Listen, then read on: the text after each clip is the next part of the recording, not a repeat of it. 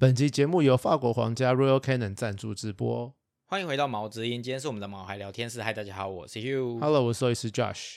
今天你要来跟大家聊聊的是宠物处方饲料。首先要非常高兴，我们今天终于有了我们第一次的干爹，就是终于有耶！呃真正跟我们合作的赞助厂商，那就是法国皇家。对，那这些饲料，呃，虽然说有这集有干爹，但这些饲料是我平常就有在使用，然后我也会推荐给饲主的。那呃，很开心今天可以跟他们一起做这个合作。其实法国皇家的官网啊，他们其实原本就有很多资料可以给大家参考，然后内内容也写的浅显易懂啊。如果你有兴趣的话，不管你们在吃处方饲料，其实都可以上去爬文，然后找资料这样子。那今天就第一个问题就是要问，什么是处方饲料，跟一般饲料不同在哪里？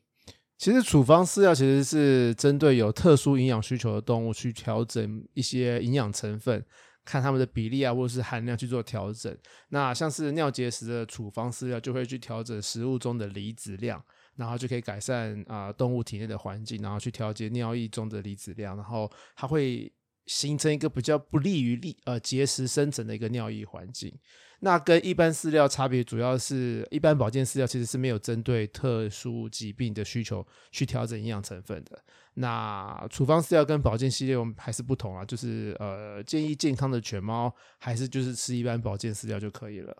那如果是饲主可以在自家家里自己准备处方饲料嘛，就自己煮这样子。很多人现在喜欢走就是自己煮的鲜食，那你有建议吗？呃，处方饲料是完全无法自己在家里煮的啦，因为这些处方饲料，呃，因为就是厂商虽然去调整了某些营养的比例或是成分，但是它还是会去完整的考量动物身体的需求，然后会去维持一个很均衡的营养。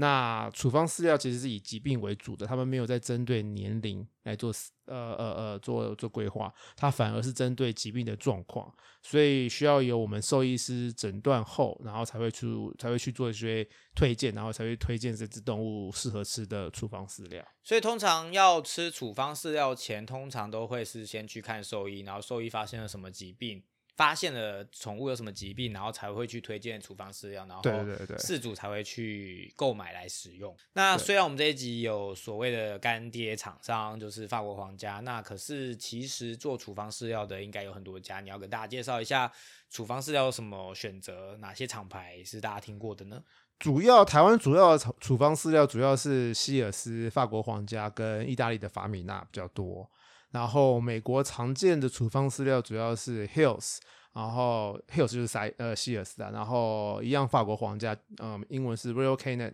然后美国比较没有法米娜，但是美国另外一个牌子叫做 Purina Pro Plan 啊、然后美国还有鲜食的处方饲料，然后它的制作厂商叫做 Just Food for Dogs，然后它有做肾脏、肝脏、急重症、减肥呃相关的处方鲜食饲料。你是不是跟 Just Food for Dogs 蛮蛮有渊渊源？有啊，因为他是我们学校教授开的公司。哦，对所以你有上过他的课吗？有啊，有，因为他是我们学校，啊他蛮特别，他是我们学校呃毒物学的教授，他的 PhD 他是兽医，然后他的 PhD 是毒物学 toxicology，然后哦反正就是药学相关的，然后他呃就跟他的合伙人一起创办了一个宠物鲜食公司，那他们都是 open kitchen，就是他们的卖的店都有就是一个 kitchen，然后他们就直接在现场做饲料。然后呃，他们一开始是只有做一般鲜食饲料，然后后来是这几年开始做处方饲料。哦，对那因为在国外，在我们这边美国啊，就是非台湾啦，其实是有营养学专科兽医的，所以可以就是饲主有需求的话，可以去看他们的门诊。那这些营养学专科兽医就会协助饲主找到适合这些生病毛孩的饲料，或者教饲主怎么去准备饲料。可是台湾没有专科制度啊。对，就是因为台湾没有，所以台湾比较缺乏这些呃专业营养学专科兽医，所以目目前比较能够仰赖的信赖，其实还是刚刚说那些呃大厂牌。你刚刚讲的那个美国常见的处方饲料，是不是 P 牌在台湾也有啊？Purina Pro Plan 我不确定耶，好像没有诶。我好像看过这个牌子的饲料，但是是不是处方饲料我就不确定了。啊、我不确定台湾有没有进这个处方饲料。了解。那处方饲料有什么呃坊间常出现的迷思吗？就是最常见，其实就是某些厂牌比较油。那呃，这几家刚刚说的那几家，其实都是以研究为背景的厂牌，所以他们的油脂的比例其实都差不多。所以比较不会有谁比较油，谁比较不油的状况。之前我们在讨论饲料的时候，是不是其实有解讲过，就是法国皇家在传统印象中，呃，比较油这件事？对对对对对，其实是有的。那我知道法国皇家他们其实是为了避免就是在制造过程中的高温会去破坏油脂的营养，所以他们在制成的最后面一道才会把呃有那些 DHA、EPA 的鱼油藻油喷在饲料表面，所以才会看起来呃它的外层油油的。但是其实整体饲料的油脂的含量其实还是符合国际标准，那跟其他大厂的标准其实都差不多。对啊，那而且油脂在外层其实也会增加一些适口性，让狗狗、猫猫会比较比较喜欢去吃它。对，所以那处方饲料是含有药物的吗？没有诶、处方饲料是没有药物的哦。嗯，那所以它处方饲料只是因为它的营养成分，呃，透过调整去符合这些疾病，但不代表它是含有药的。因为处方就像你刚刚说，处方听起来是处方签，所以一般人会不会以为它是有药的？其实是没有的，是吗？对，其实是没有药的。对，那如果狗猫生病了，是吃药就好啊，不用吃处方饲料，还是吃处方饲料就好，不用吃药？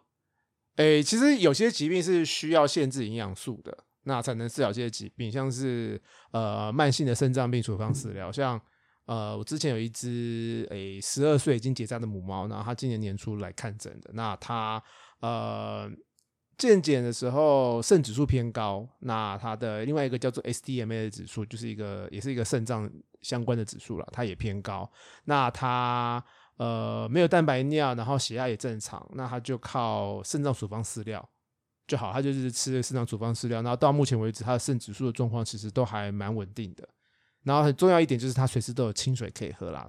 对，那这是蛮重要一点。那肾脏病的猫咪、狗狗其实也是，就是它们其实无法将体内过多的磷排出来，而且磷会加速破坏肾脏，所以一定要很严格的控制食物里面磷的含量。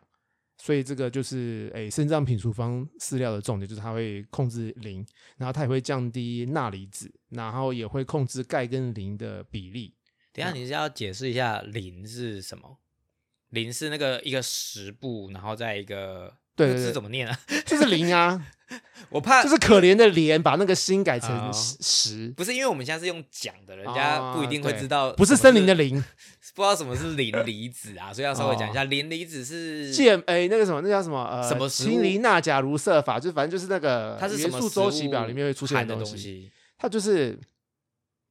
磷酸钙，反正就是磷一个十，就是可怜的怜，心改成十，我忘记什么时候就会有含磷了耶。哦，反正就是某一个营养素，它就是一个营养素，对，啊然后钙呃跟磷的比例很重要，嗯对，然后这个饲料也会添加一些抗氧化物，然后总而言之，它加了这些东西或减少这些东西，就是为了要减低肾脏损伤的速度。所以吃这个呃肾脏处方饲料的重点就是要你要保护你的肾脏，因为肾脏病肾脏疾病其实是不可逆的。你一发生肾脏病，它就只会越来越恶化而已。然后我们饲主啊跟兽医能做的事就是呃减缓它的恶化速度。那吃肾脏处方饲料重点就是要去减缓它的恶化速度。也就是说，其实肾慢性肾脏病的的宠物吃宠呃处方饲料就是蛮重要的一个非常重要，不是很蛮重要，是非常重要，它是必、就是就必其实须的你每天吃的食物才是最重要的。对啊，对啊，对啊对啊，因为像动物，呃，应该说人啊，人的肾脏病的终点是什么？洗肾换肾。哦，换肾，对，终点是换 肾，你一定要换一颗肾嘛，所以中间一定会经过呃腹膜透析、血液透析这个过程，最后最后就是换肾。可是动物其实狗狗、猫猫其实已经嗯腹膜透析可以做，但是血液透析已经不太可能做了。那最终就是换肾是更不可能的事情，所以我们能做的事情就是减缓他肾脏的损坏，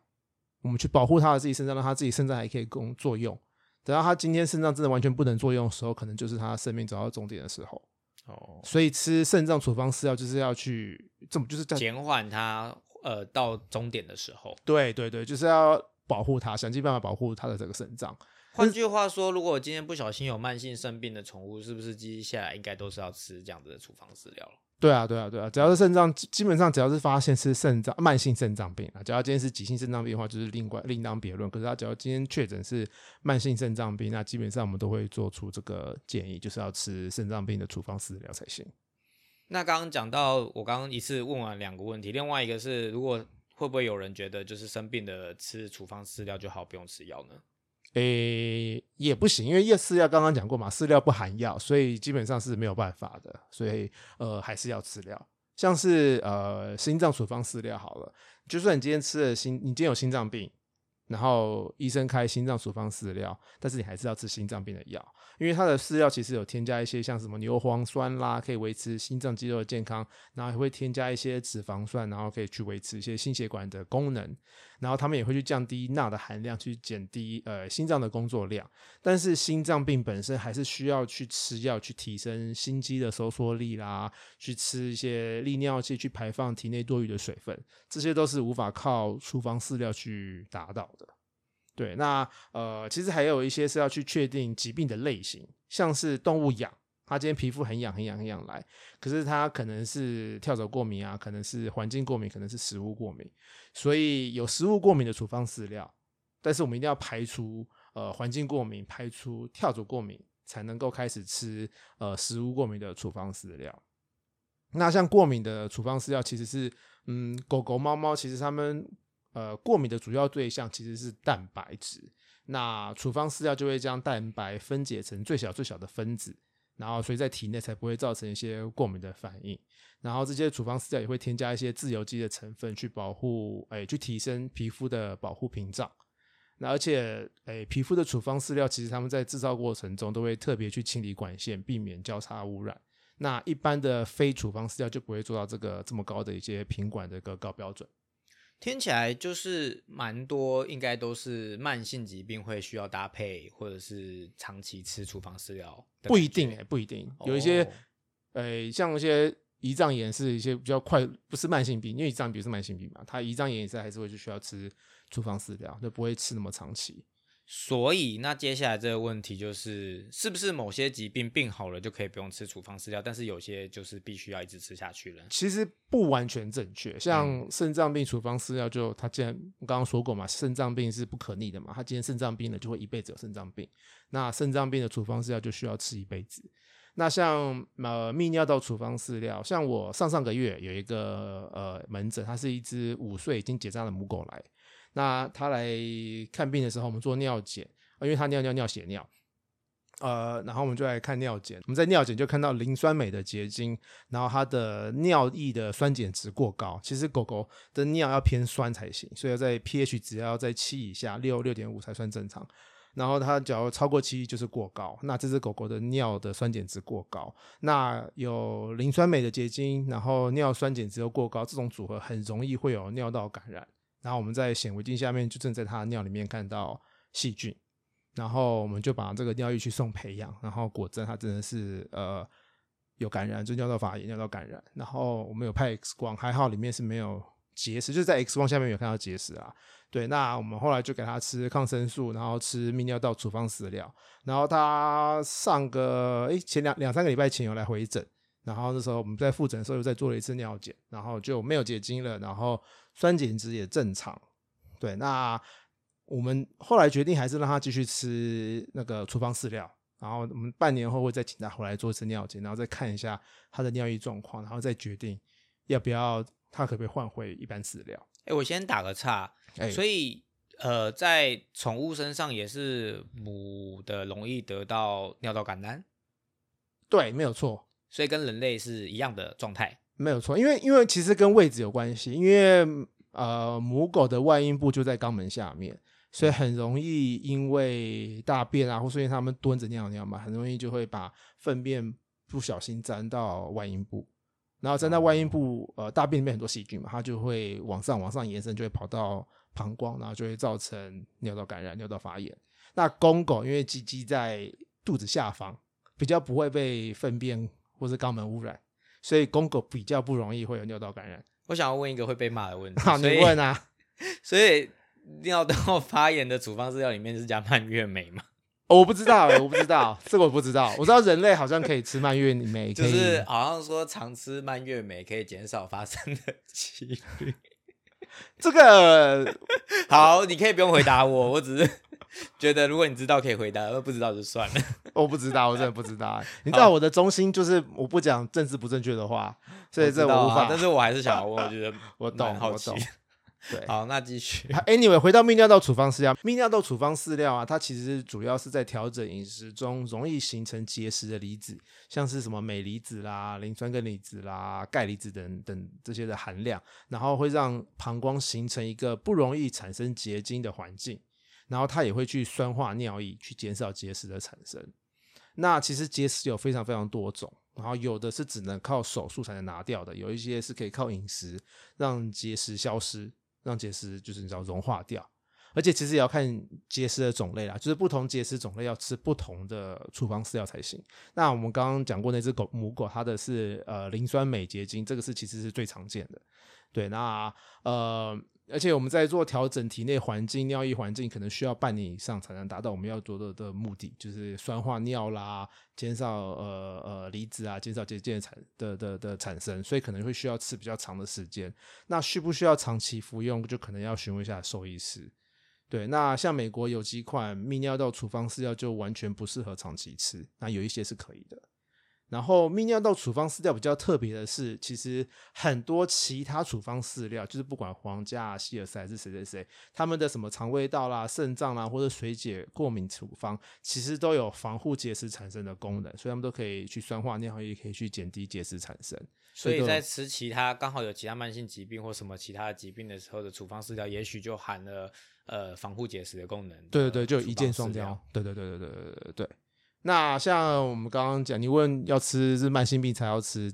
其实不见得。像呃，我们之前在 EP 一百二十二讲过的胰脏炎，胰脏炎需要我们有讨论过要吃低脂的饮食嘛？那这时候就会需要用到肠胃道的低脂饮食、低脂的处方饲料。那低脂肪可以减低胰脏的发炎状况，然后它有含有高品质而且容易消化的蛋白质，所以它让肠胃道不需要花太多的力量就能够去做消化。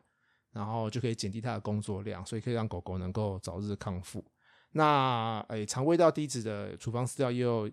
添加一些纤维呃纤维素，然后有添加一些益生菌，都可以帮助肠胃道蠕动，然后维持肠道健康。那胰脏炎好了，他们就不用再吃肠胃道低脂的处方饲料，其实就可以慢慢的换回原本的饲料，是不需要长期吃的。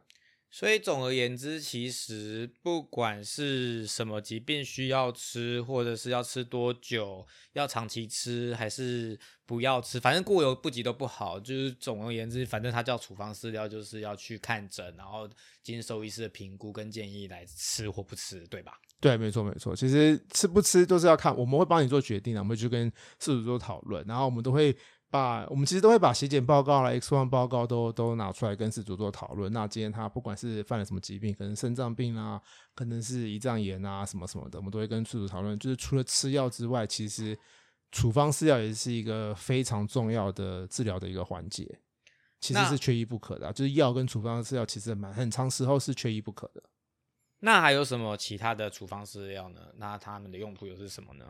像肝脏也有肝脏处方饲料，肝脏处方饲料主要是改变铜离子跟锌离子的含量，它可以减少铜在肝细胞中的累积，然后它有含有一些高消化率的蛋白，所以可以在诶肝功能状况比较差的时候，还是可以达到这些消化食物的功用，然后可以保护肝脏。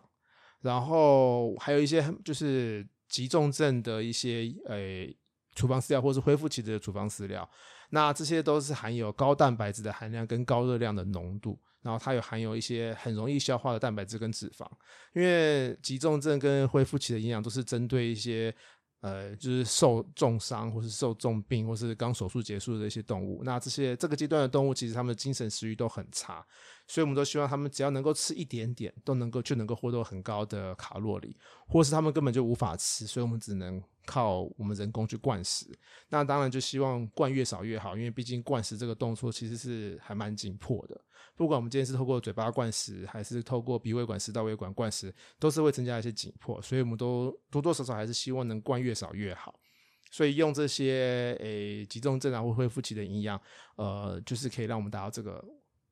效果，就是能少少的灌，但是可以得到很多很多的卡路里。所以这一类的食物大部分都是液体或是泥状的，都很好用来灌食。然后还有一个是减肥的处方饲料，处方饲料减肥其实是可以靠处方饲料来达到，然后这些处方饲料是可以提升脂肪代谢，然后也可以维持肌肉量，然后他们会添加一些不同种类的纤维的含量，让动物能够吃少少的就可以有很好的饱足感，就比较不容易饿。对，然后这些颗粒上的设计也会让狗狗、猫猫吃比较久，啃比较久，对，也是一样，就是要维持它们的饱足感。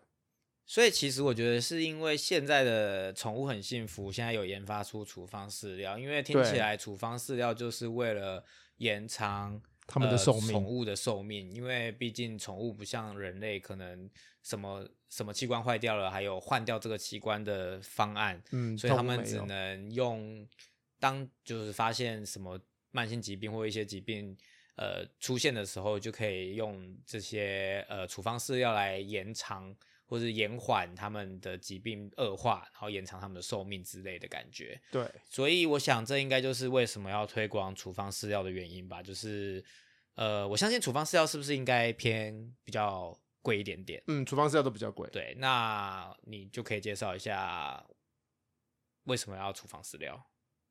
嗯，因为处方饲料其实是治疗很重要的一个环节嘛。就刚刚说，它跟药物其实是缺一不可。那像我们上次讨论过的急性胰脏炎，营养的补充就是治疗很重要的一个环节。但是补充什么营养也很重要，就是不能乱补充。就你就已经胰脏炎了，你还是就是不能大吃大喝啊，乱吃乱喝。所以我们都会开肠胃道的低脂的处方饲料。那像我们刚刚提到的肾脏病啊、泌尿道结石啊，也都很需要饮食的疗的调整来达到治疗的效果。所以，怎样让饲主可以知道他们的狗狗、猫猫现在需要改吃处方饲料呢？通常我都会就是跟饲主讨论，就是今天他今天生病来，那做了很多很多检查，那报告都出来了，我就会到诊间去跟主人讨论他今天的诊断报告是什么。他可能肾指数高啦，或者他可能胰脏炎的快筛是阳性啦，或者什么什么的。那我就会讨论这个疾病是什么状况，为什么会有这个疾病？那他的治疗方法是什么？要吃什么药？那它的营养需求要做哪一些调整，会去跟饲主做讨论。那像肾脏病的初期，其实肾脏病初期是不太需要做什么调整，其实只要换食物就可以了，就是只要吃处方饲料就可以，呃，维持蛮好的一个状态。对，那我讨完之后，呃，我的护士就会带主人去呃找饲料，就会带饲主去看哦，这个饲料在哪里，然后他们会再次跟诶饲主解释说哦，为什么今天我会做这个建建议，然后会稍微介绍一下产品的功能，然后会跟饲主讲有哪几个厂牌可以选。那诶，他也会告诉饲主就是建议喂食量，因为饲主要换新的饲料，可能不知道怎么喂。那假如今天他是过胖过瘦。然后我都会请助理帮他算一下，就是他一天大概要吃多少大卡。那换算成杯的话，可能要几杯？可能一又四分之一杯，可能两又四分之三杯，什么之类的。然后我会告诉他吃一天要吃多少量，然后除以二，除以三，看一天要喂几次。然后我们都会提醒主人，就是千万不要再乱加其他食物了，也不要乱给零食。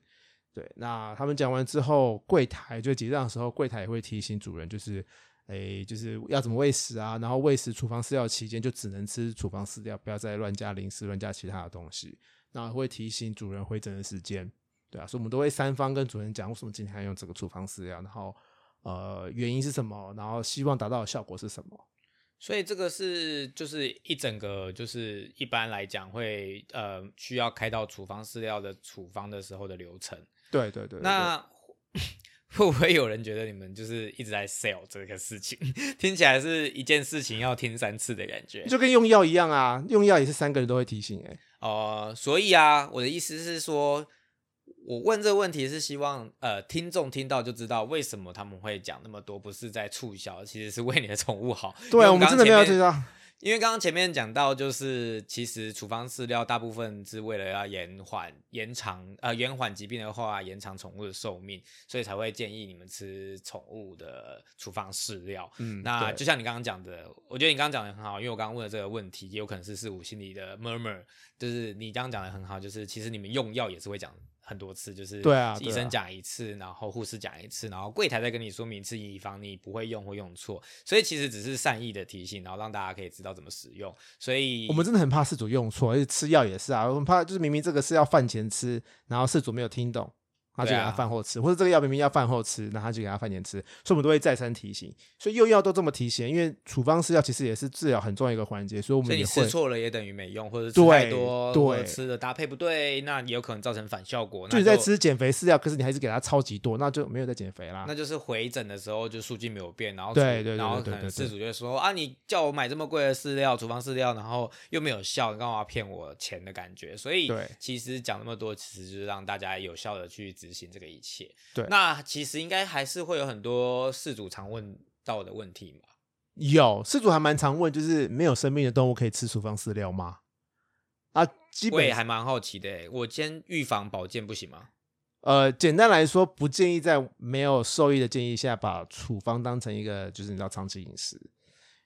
你刚才有讲到某些处方饲料其实长期吃是不好的嘛？对对对对对，所以基本上你要喂食、喂喂饲料这个事情，你要看这个饲料能不能够符合特定年龄这个阶段需要的一些营养需求，像是什么营养素的种类啦、含量啊、比例啦、热量啊之类的。像幼犬、成犬、老年犬的食物一定要不一样才行，就是你家三岁的幼儿跟你家七十八岁的老奶奶吃的食物一定不会一样。其实狗狗、猫猫也一样，就是不同年龄层需要的需求其实是不太一样的。对，那大部分的处方饲料是符合成年阶段没有错，但是就是健康的动物，其实你其实是不需要去限制它们某些营养素的摄取。就一个重健康的动物，其实不太需要去吃低脂的食物，或是不用去吃呃磷这么低的食物，对啊，反而去限制它了。那有一些处方饲料只是像我们刚刚讲的，完全不适合健康动物的摄取，所以就是疾病痊愈了，就必须要吃回原本的饲料。讲的那么复杂，你举例一下。好，延伸来说，假如你家里有三只狗狗或三只猫咪的话，那其中一只吃处方饲料，然后主人可能说，哦，他们都一起吃饭啊，那他们可以吃一样的处方饲料吗？那这这个其实要分很多个层面去讨论，就是不管是狗狗还是猫咪，就是不建议大家同一碗吃，然后我们我们也绝对不建议就是把费式的喂食法，就是吃到饱嘛，对，千万不要吃到饱，这是我们从开定开时定量嘛。对，不开 podcast 以来一直都有说，再三定义就是要定时定量，因为你给他吃把费是给他就是吃到饱的状况，就你完全无法观察每一只的进食量，谁吃比较多，谁吃比较少，没有人知道，而且也很容易出现真实跟护食的状况，而且而且容易打架，或者有人被欺负，而且假如你今天好其中一只不幸生病了，要吃处方饲料也很难去做调整。对，那而且动物健康的动物去吃处方饲料，就跟刚刚讲一样，就是有点不必要的去限制它呃摄取一些脂肪、蛋白质或是其他营养素。所以多宠物的家庭，我们还是会建议大家要分开喂食，就是各自有各自的碗，各自吃各自的食物，然后有特殊需求的话，一定要吃自己的饲料。对，那刚刚 Hugh 讲的没错，就是定时定量很重要，所以还是不建议就是健康动物吃处方饲料。那其实你刚刚有提到，但我还是想要就是认真的讨论这个问题，因为我相信很多人都你也知道，就是宝就是贝欠揍，就是不是不是是宠物，就是宝宠贝，它有可就很多人就是拿来当儿子养、女儿养，所以就是非常的宠，非常的宠爱，就是不行，不能让他们饿到。那我今天就是觉得他们只有吃宠物处方饲料，是不是被拿掉了些什么？好可怜哦！我可以加一点好吃的东西吗？哦，这很常发生。像我讲另外一只猫，就是两三个月前有另外一只猫咪，它是一只十岁的公猫。它那时候来看诊是因为它的精神食欲变差，然后毛也变粗糙了，然后也不太爱理毛了，所以它的毛都变油油粗粗糙糙的，然后很多皮屑。然后就主人就再来看诊，然后它来的时候就是嗯、呃就是有一点脱水的状况了，然后我们就验血验尿，发现它就是诶初期的慢性肾病，就是猫咪的慢性肾病真的还蛮多的啊、我现在打断你，可以继续讲下去吗？可以啊。为什么兽医是要讲粗粗糙糙啊？不就是粗糙吗？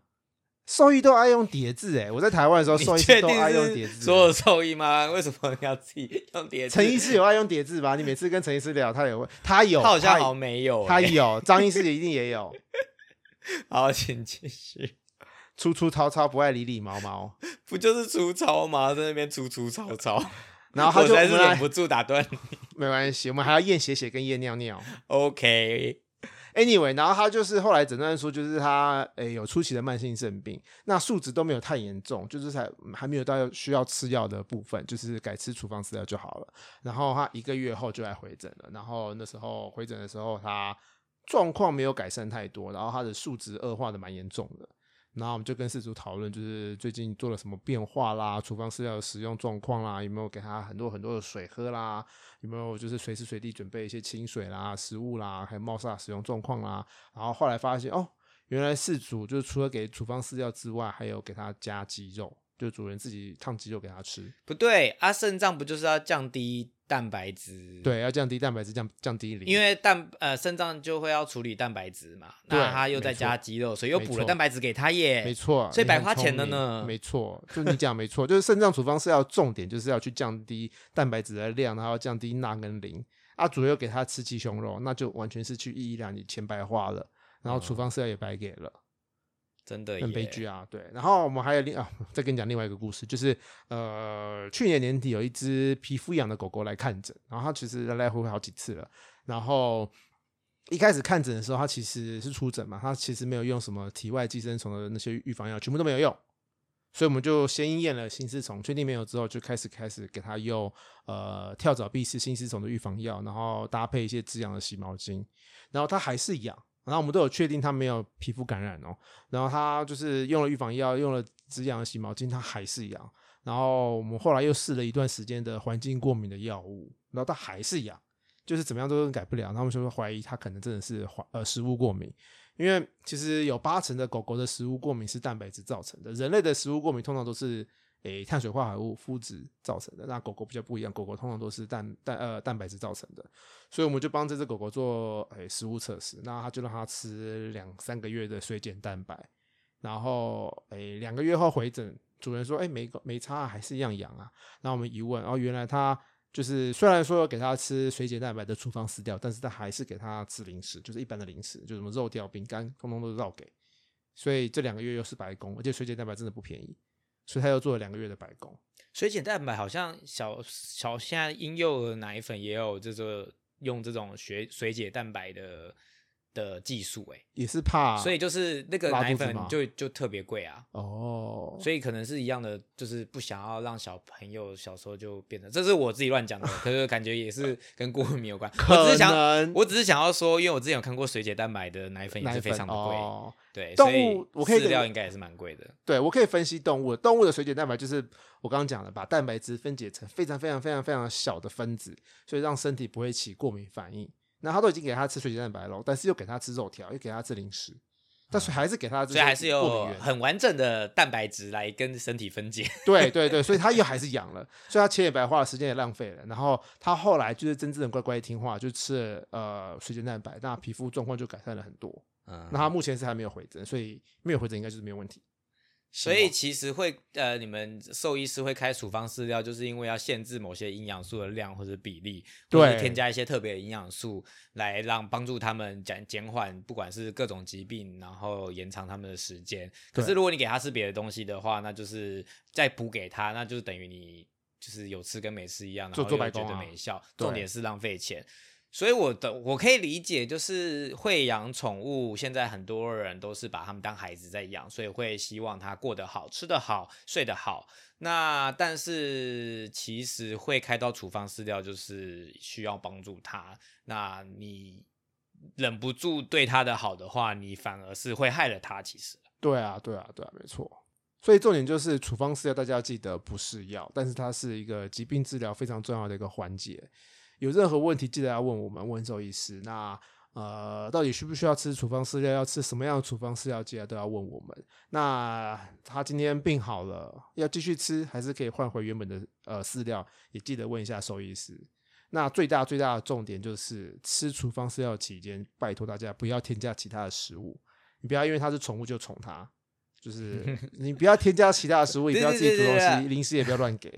宠物是要宠没错啦，可是，在控制饮食的时候，你就必须要严格执行，因为这样才是对它好。对对就是这也是宠它的一个环节，可是你要用对的方式，就是不能爱心爆棚，然后想要给他更多，给他零食，给他不能永远都鲜食给是不能它你自己煮的食物，觉得更营养、更健康，呃，疾病会更快好。可是不是，既然处方饲料就代表它是经过医师去研究出适合你的东西，对对，对那你就应该要配合，就像用药一样，你不会说哦，那我今天吃两倍量，看会不会好比较快的意思是。今天吃两倍量，明天就不用吃药啊。对，所以其实道理是一样的，所以要用这个逻辑去分析。那我相信大家听众应该就比较可以理解这个状态。对那今天的节目讲到这边，大家应该知道，虽然我们这一集是有干爹，但是其实内容跟干爹